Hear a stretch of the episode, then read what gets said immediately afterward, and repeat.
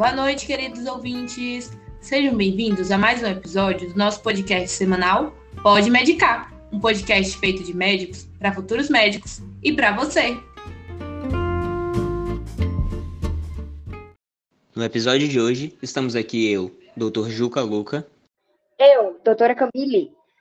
Dalila Cruz. Doutora Carol Farinhas. Doutora Dina Silva. E eu, doutora Maria Flor.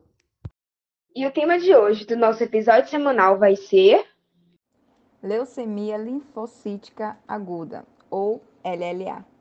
Isso mesmo, pessoal. Muito bom, viu? Muito bom. Bom, galera, primeiramente eu gostaria de agradecer a presença da nossa convidada especial de hoje, Dalila Cruz, que foi uma paciente que venceu a LLA.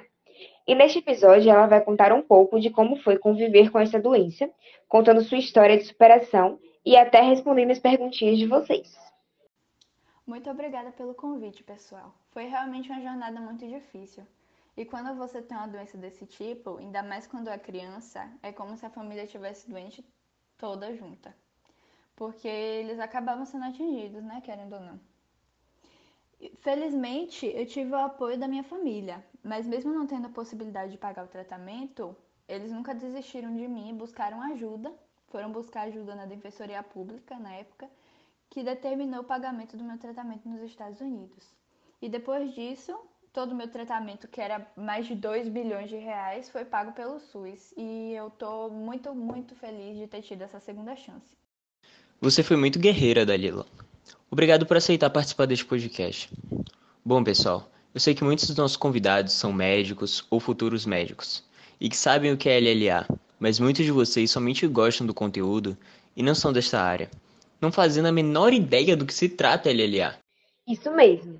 Então, alguns dos nossos residentes poderiam nos contar um pouco sobre o que é a leucemia linfocítica aguda? Claro que podemos. Hum, por que você não começa, Carol? Bom, eu, eu posso falar um pouco sim. É, e se eu acabar esquecendo de alguma coisa, meus queridos amigos, eles podem complementar, né?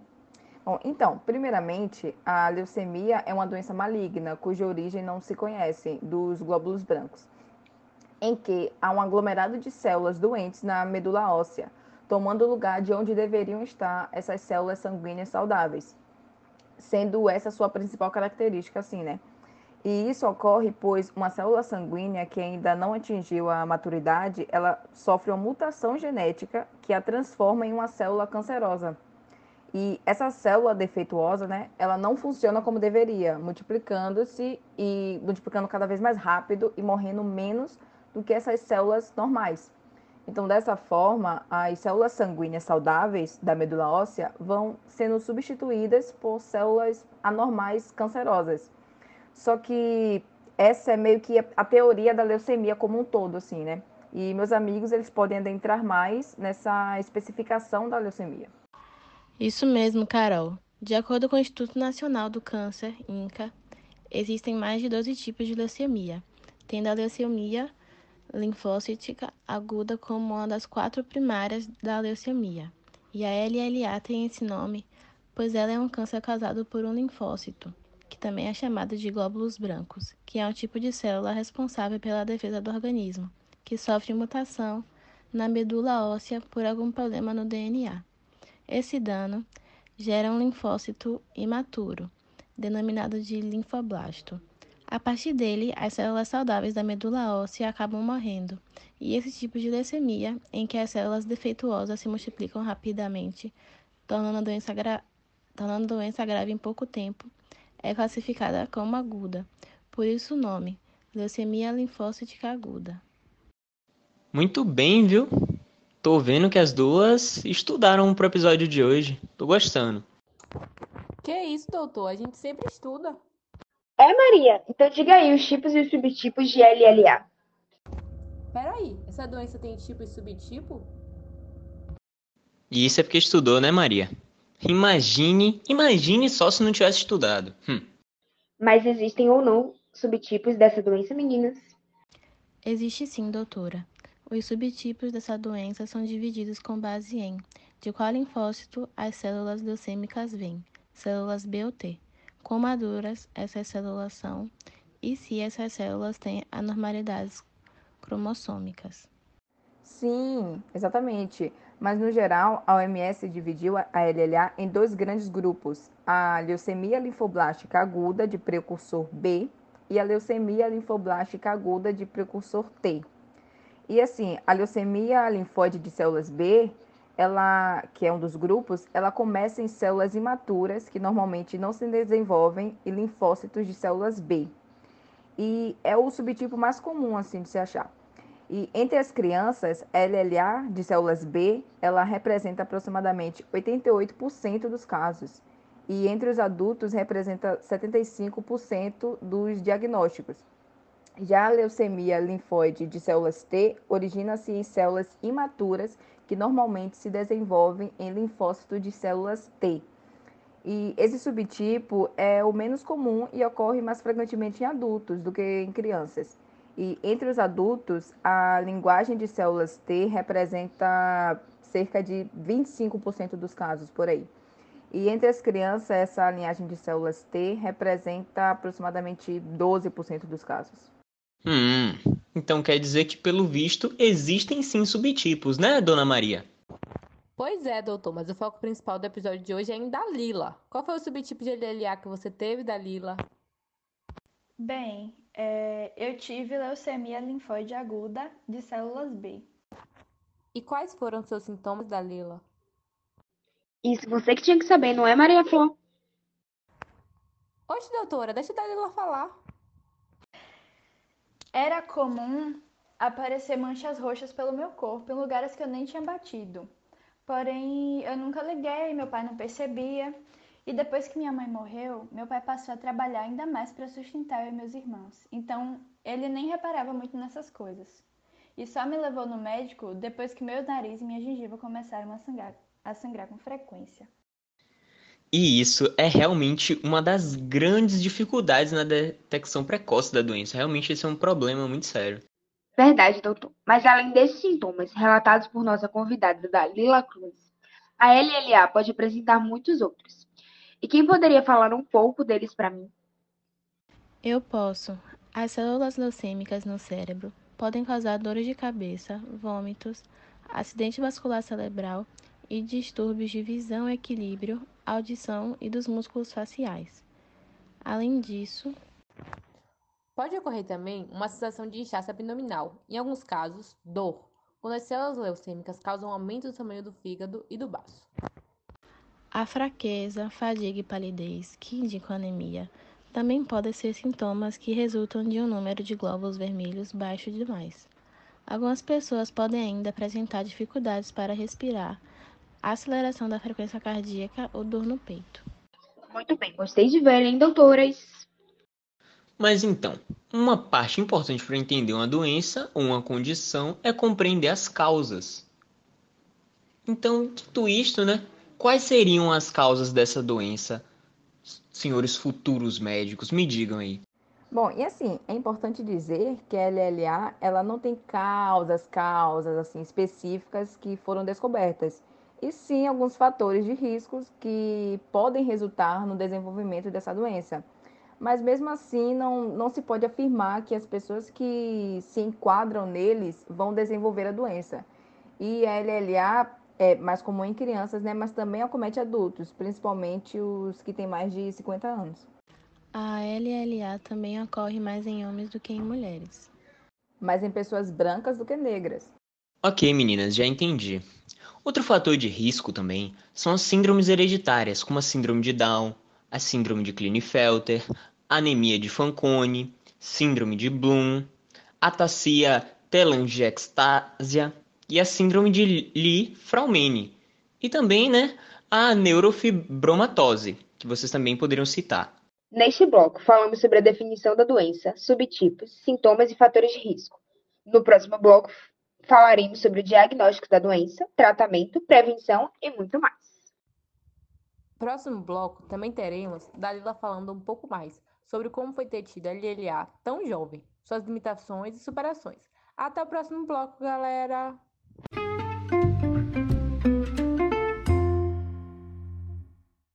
Bem-vindos de volta, queridos ouvintes. O intervalo foi tão rápido que vocês nem sentiram nossa falta, né, gente? Pois é, Camille. Vamos retomar nosso debate acerca da leucemia linfocítica aguda, LLA, né? Alguém poderia me explicar e explicar para nosso público a forma como é feito o diagnóstico dessa doença? Essa eu sei. É só fazer um exame de sangue, tipo hemograma completo. Daí tem que observar a quantidade de glóbulos vermelhos e a quantidade de plaquetas. Geralmente elas vão estar reduzidas, e os glóbulos brancos vão estar muito imaturos. Uhum, uhum. E em seguida? Como assim em seguida? É o que é feito em seguida, depois que percebe essa alteração no hemograma. Ah, doutor, isso aí eu já não sei, né? Maria, Maria. Tá anotado, viu? Ah, eu sei, eu sei.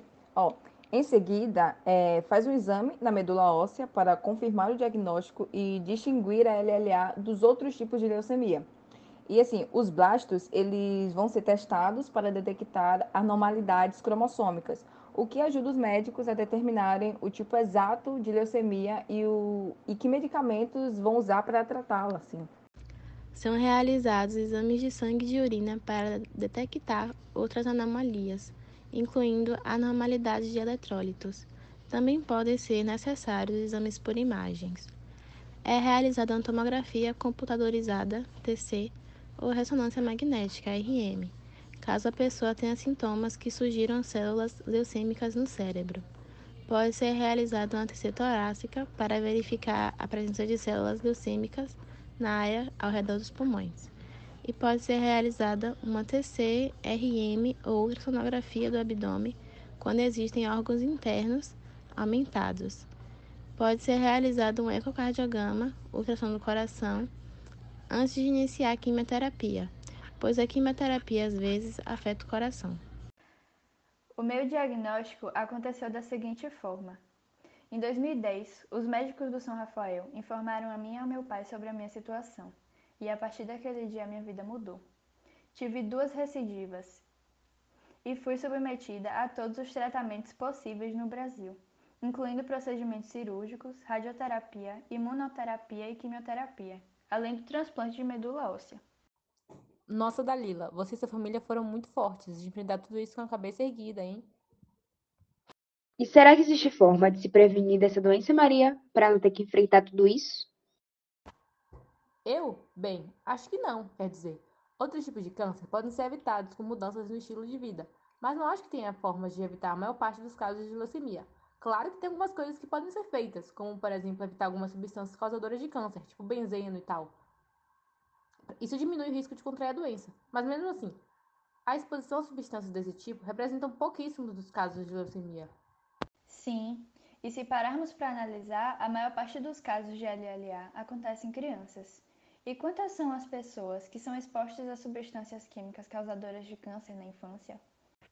Mas ainda bem que existem formas de detectar esse câncer precocemente, né? Dessa forma, tem como identificar o tumor em fase inicial e ter uma chance maior de tratamento. Ah, e tem, é, Maria? Hum, e tem como, é? Hum. Tem, ué, quer dizer, acho que tem. Tem, não tem?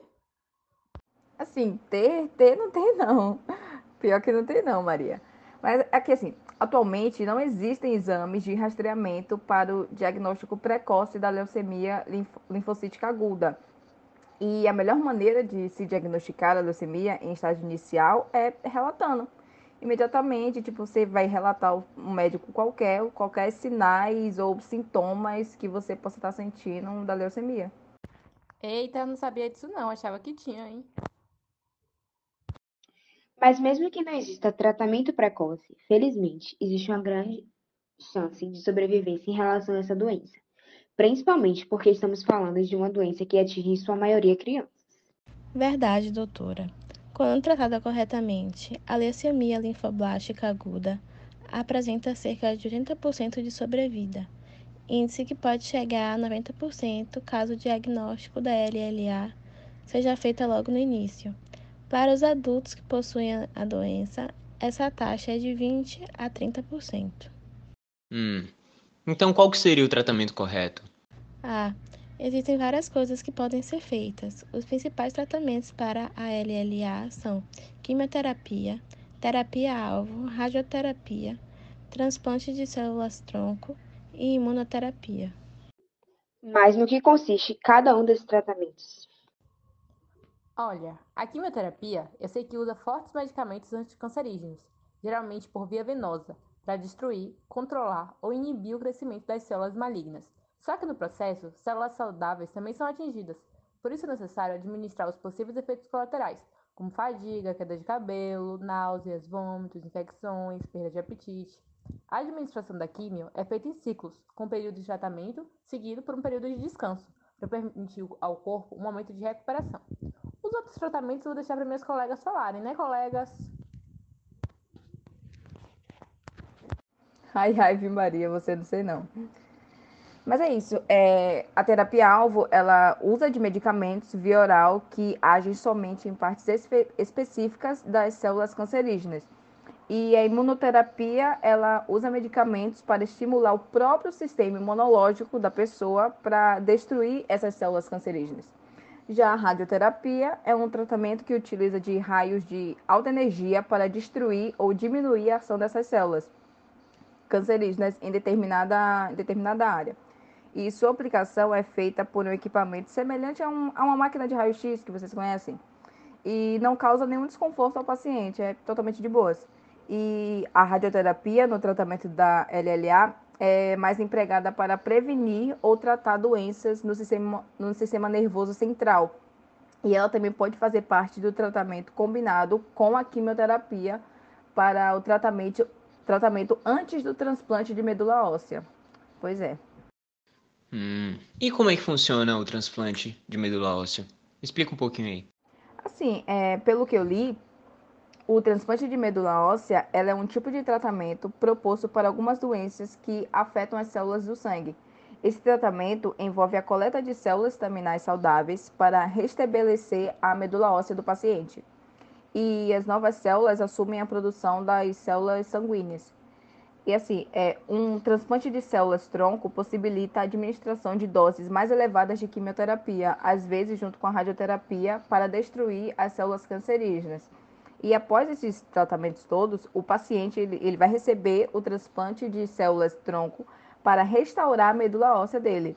E essas células podem vir de um doador, que é medula óssea halogênico, ou da própria pessoa, que é o transplante de medula óssea auto, autológico. E nesse último caso, as células são tratadas antes de retornar ao paciente. Muito bom, muito bom. Mas, Dalila, conta um pouquinho de como foi seu tratamento pra gente, conta? Então, meu primeiro tratamento foi com quimioterapia mesmo. Durou em torno de dois meses e era através de um coquetel de medicamentos. Era administrado num ciclo de quatro dias de descanso. E eu sofri muito nessa época, porque eram muitos efeitos colaterais. Eu perdi meu cabelo, fiquei fadigada, dói só de lembrar. É, e tive que passar pelas três fases do tratamento. Quem poderia explicar quais são as três fases que a Dalila precisou passar? Essa eu sei. As mais comuns são indução, consolidação ou intensificação e a manutenção. A indução é a fase inicial da quimioterapia a medicação, as dosagens utilizadas e o momento da administração dependem de vários fatores, incluindo a idade, as características da leucemia e a saúde geral do paciente. O objetivo da terapia de indução é destruir o máximo de células da leucemia a fim de alcançar ou induzir a remissão. A, a gravidade da doença e os efeitos colaterais da terapia de indução podem levar a um período de internação de 4 a 6 semanas. E após essa fase, o que, que acontece?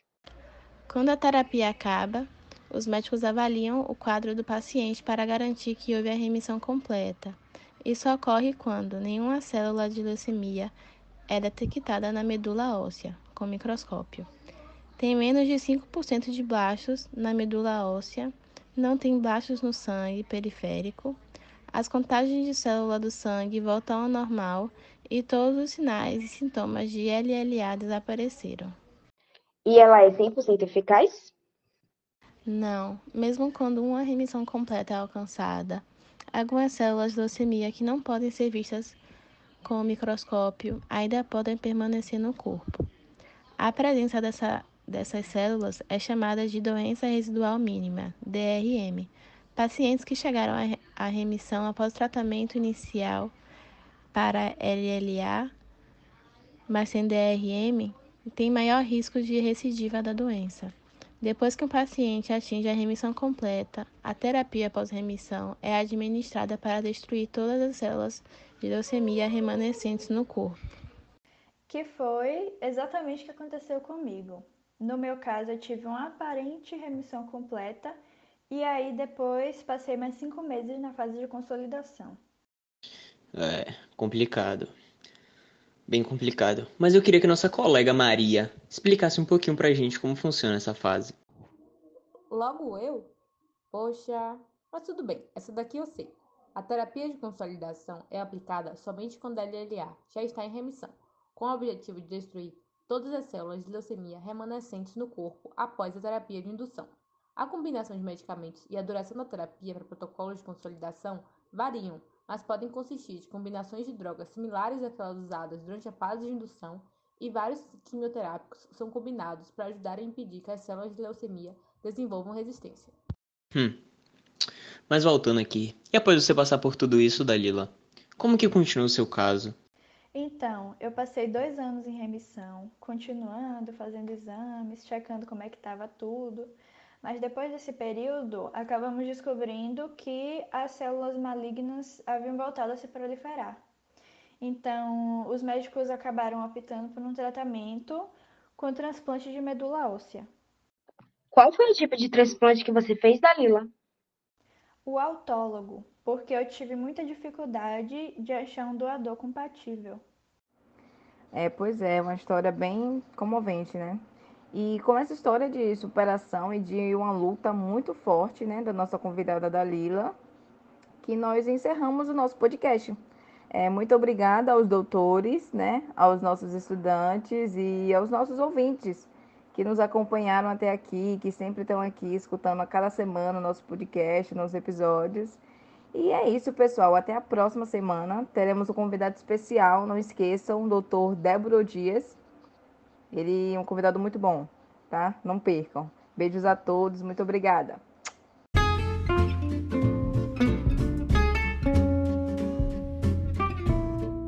Tchau, gente. Não esqueçam de nos seguir nas redes sociais e de entrar no nosso site oficial para conferir o cronograma do nosso mês.